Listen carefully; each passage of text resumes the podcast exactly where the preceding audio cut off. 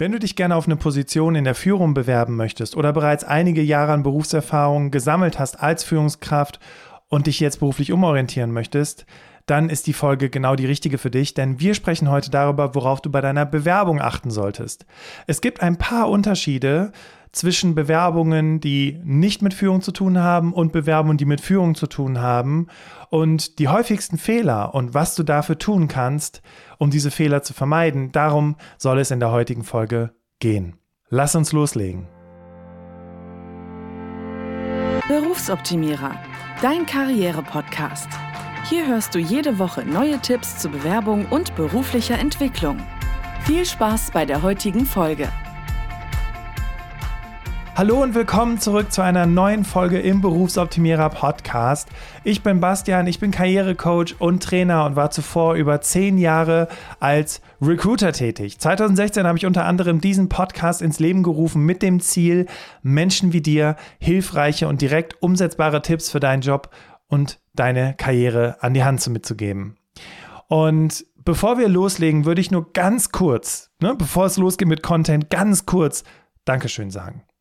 Dankeschön aus folgendem Grund. Ich habe in der ersten Januarwoche die Podcast-Folge zu fünf Coaching-Erkenntnissen rausgebracht, wo ich von Coaching-KlientInnen erzählt habe und was die so aus den Coachings für sich mitgenommen haben.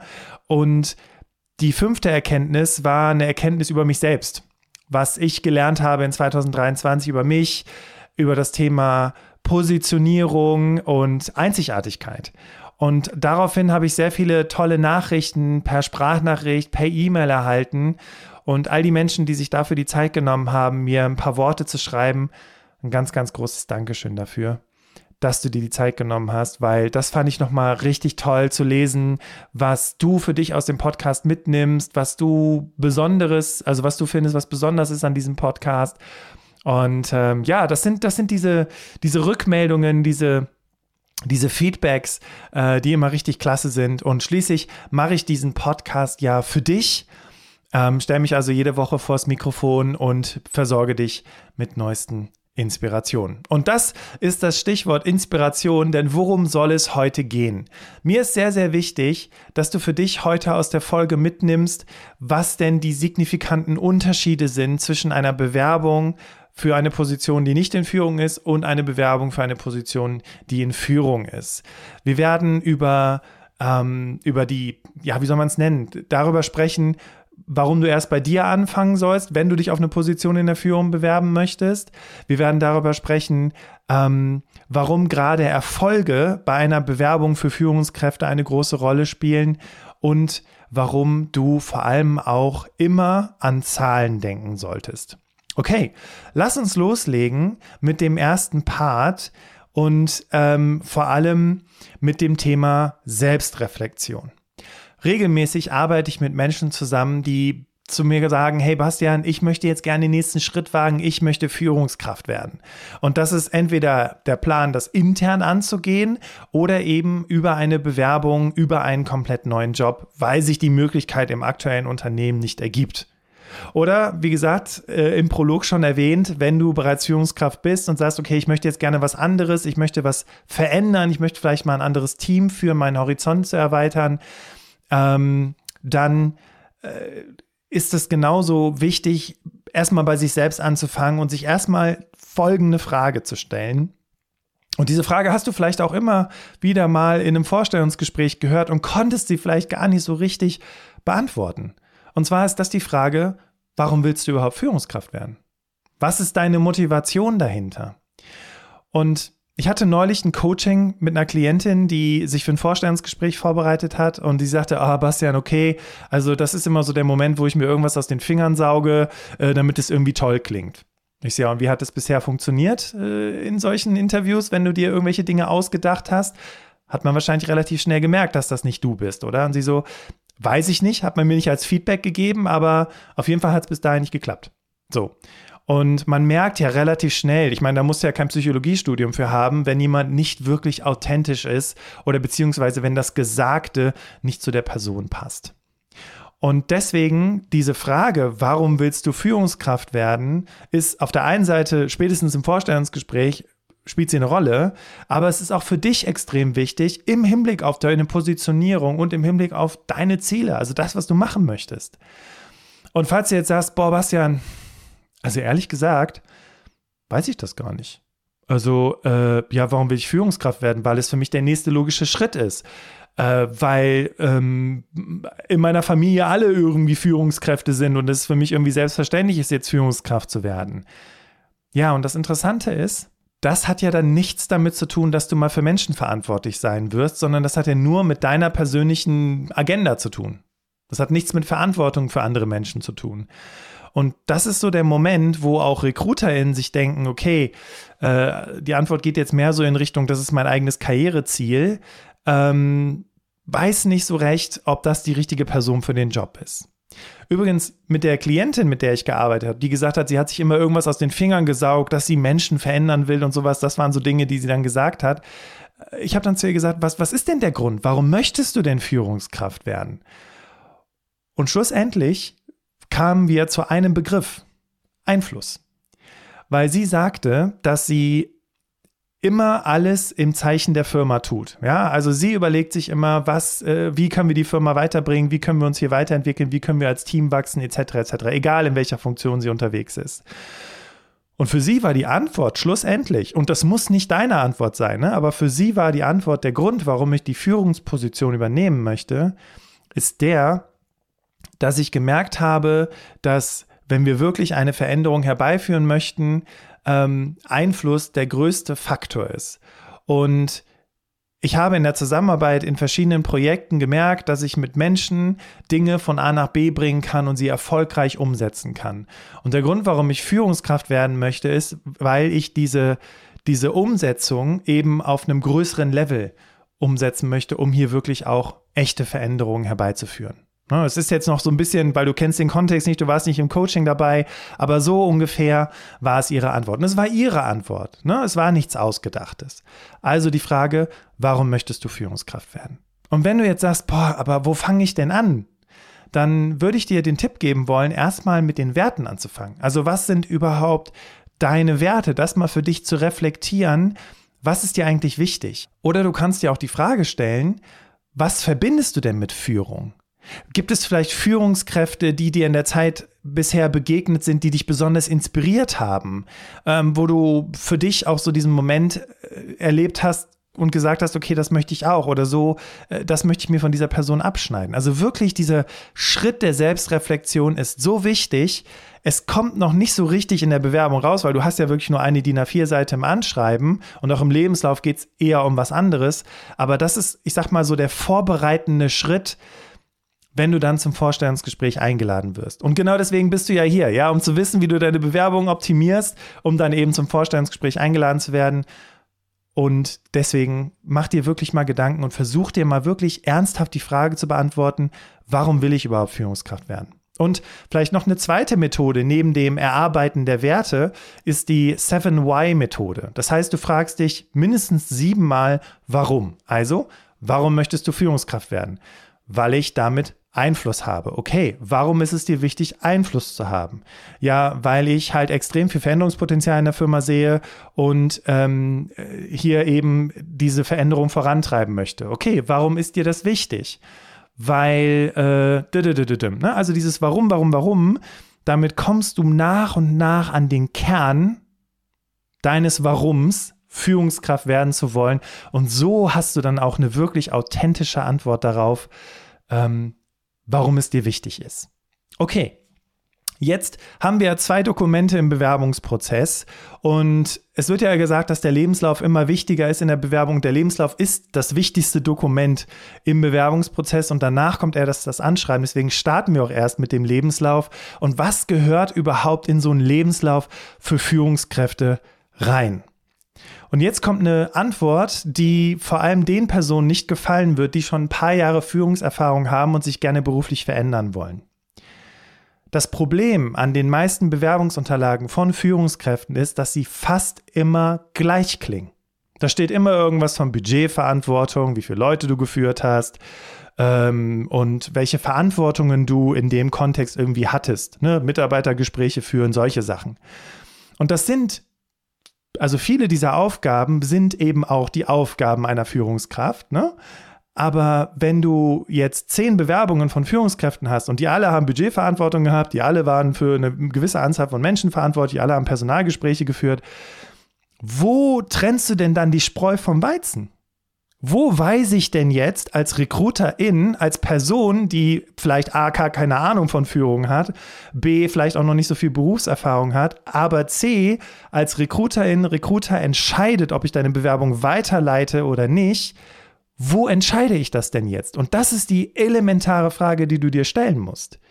So, und der Unterschied, den du als Führungskraft machst, und das ist auch das, was in deinen Lebenslauf gehört, sind eben nicht die Tätigkeiten, sind eben nicht die Budgets, für die du verantwortlich gewesen bist, sind eben nicht die Anzahl der Mitarbeiter, für die, für die du verantwortlich gewesen bist. Du, wenn du für 150 Leute verantwortlich gewesen bist, toll. Wenn du 20 Millionen Euro für, äh, Umsatzverantwortung hattest, wow. Aber ganz ehrlich, was hast du denn mit dem Geld gemacht? Was hast du denn mit deinen 150 Leuten gemacht? Was hast du denn in der Zeit, wo du als Führungskraft gewirkt hast, bewirkt? Darauf kommt es an. Und jetzt, jetzt, wenn du das anfängst zu äh, auszuarbeiten für deinen Lebenslauf und anstatt Tätigkeiten lieber über Erfolge sprichst, dann trennt sich die Spreu vom Weizen. Und wenn du dann noch einen Ticken cleverer bist und sagst, okay, ähm, das ist das, was die konkret in ihrer Stellenausschreibung haben oder was mir der Headhunter gesagt hat. Und das sind die Dinge, die ich jetzt für mich ähm, erreicht habe in der Zeit als Führungskraft, Resultate, das ist das, worum es geht, dann werde ich diese Dinge auch entsprechend Bullet Point mäßig unter den jeweiligen Positionen auflisten und eben nicht Mitarbeiter geführt, sondern konkrete Erfolge und idealerweise mit konkreten Ergebnissen. Und nein, wir reden jetzt nicht von Umsatzzahlen oder sonst irgendwas, weil es vertraulich ist, aber du kannst von prozentualen Veränderungen sprechen.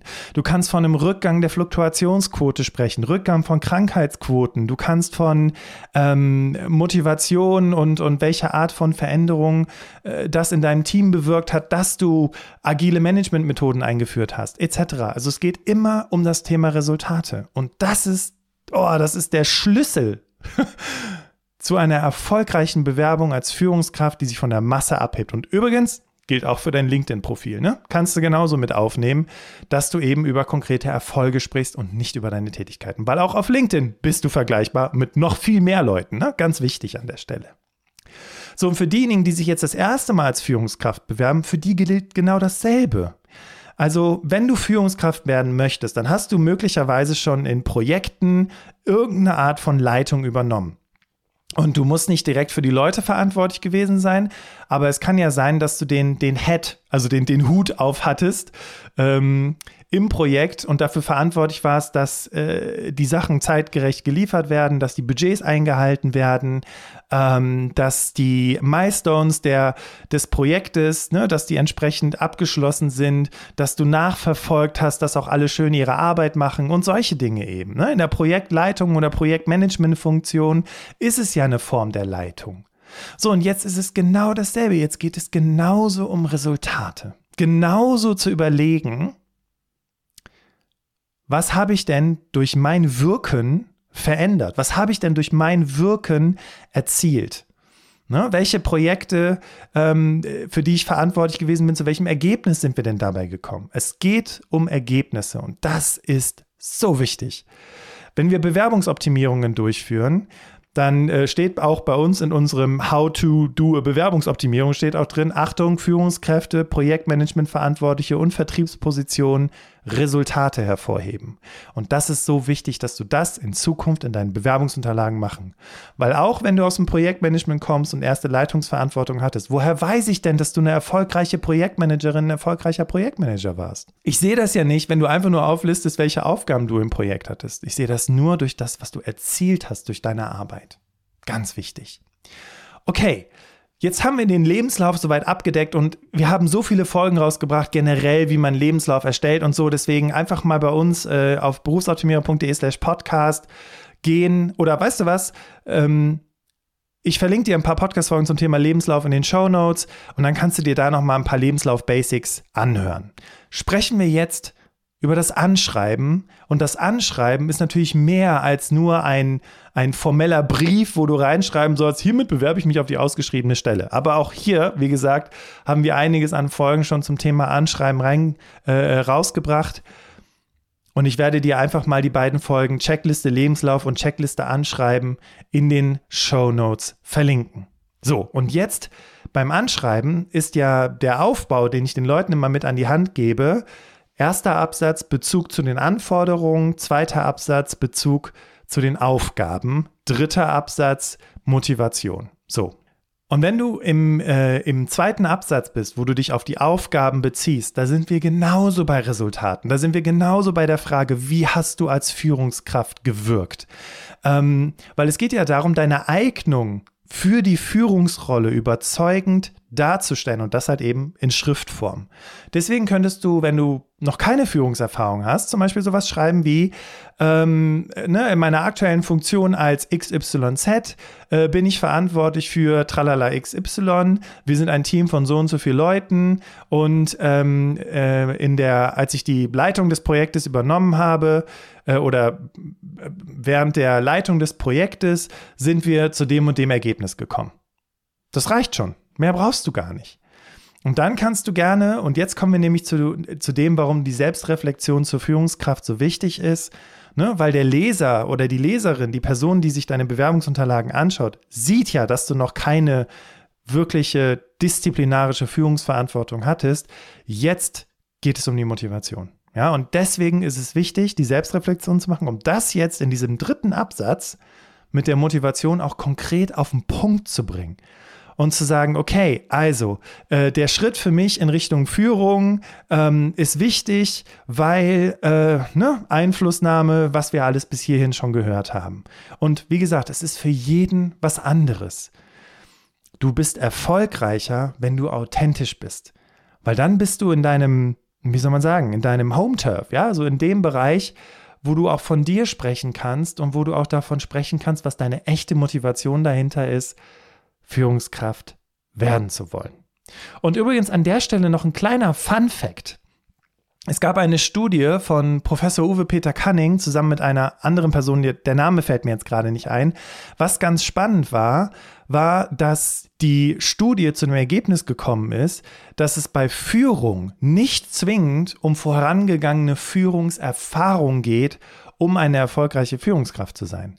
Das heißt, wenn du dich bisher noch nicht so wirklich getraut hast, dich auf so einen Job zu bewerben, weil du gesagt hast, ja, aber ich habe ja noch gar keine Führungserfahrung gesammelt, außer vielleicht in diversen Projekten mal die Leitung übernommen, dann darfst du dir sicher sein, dass das nicht das KO-Kriterium sein muss.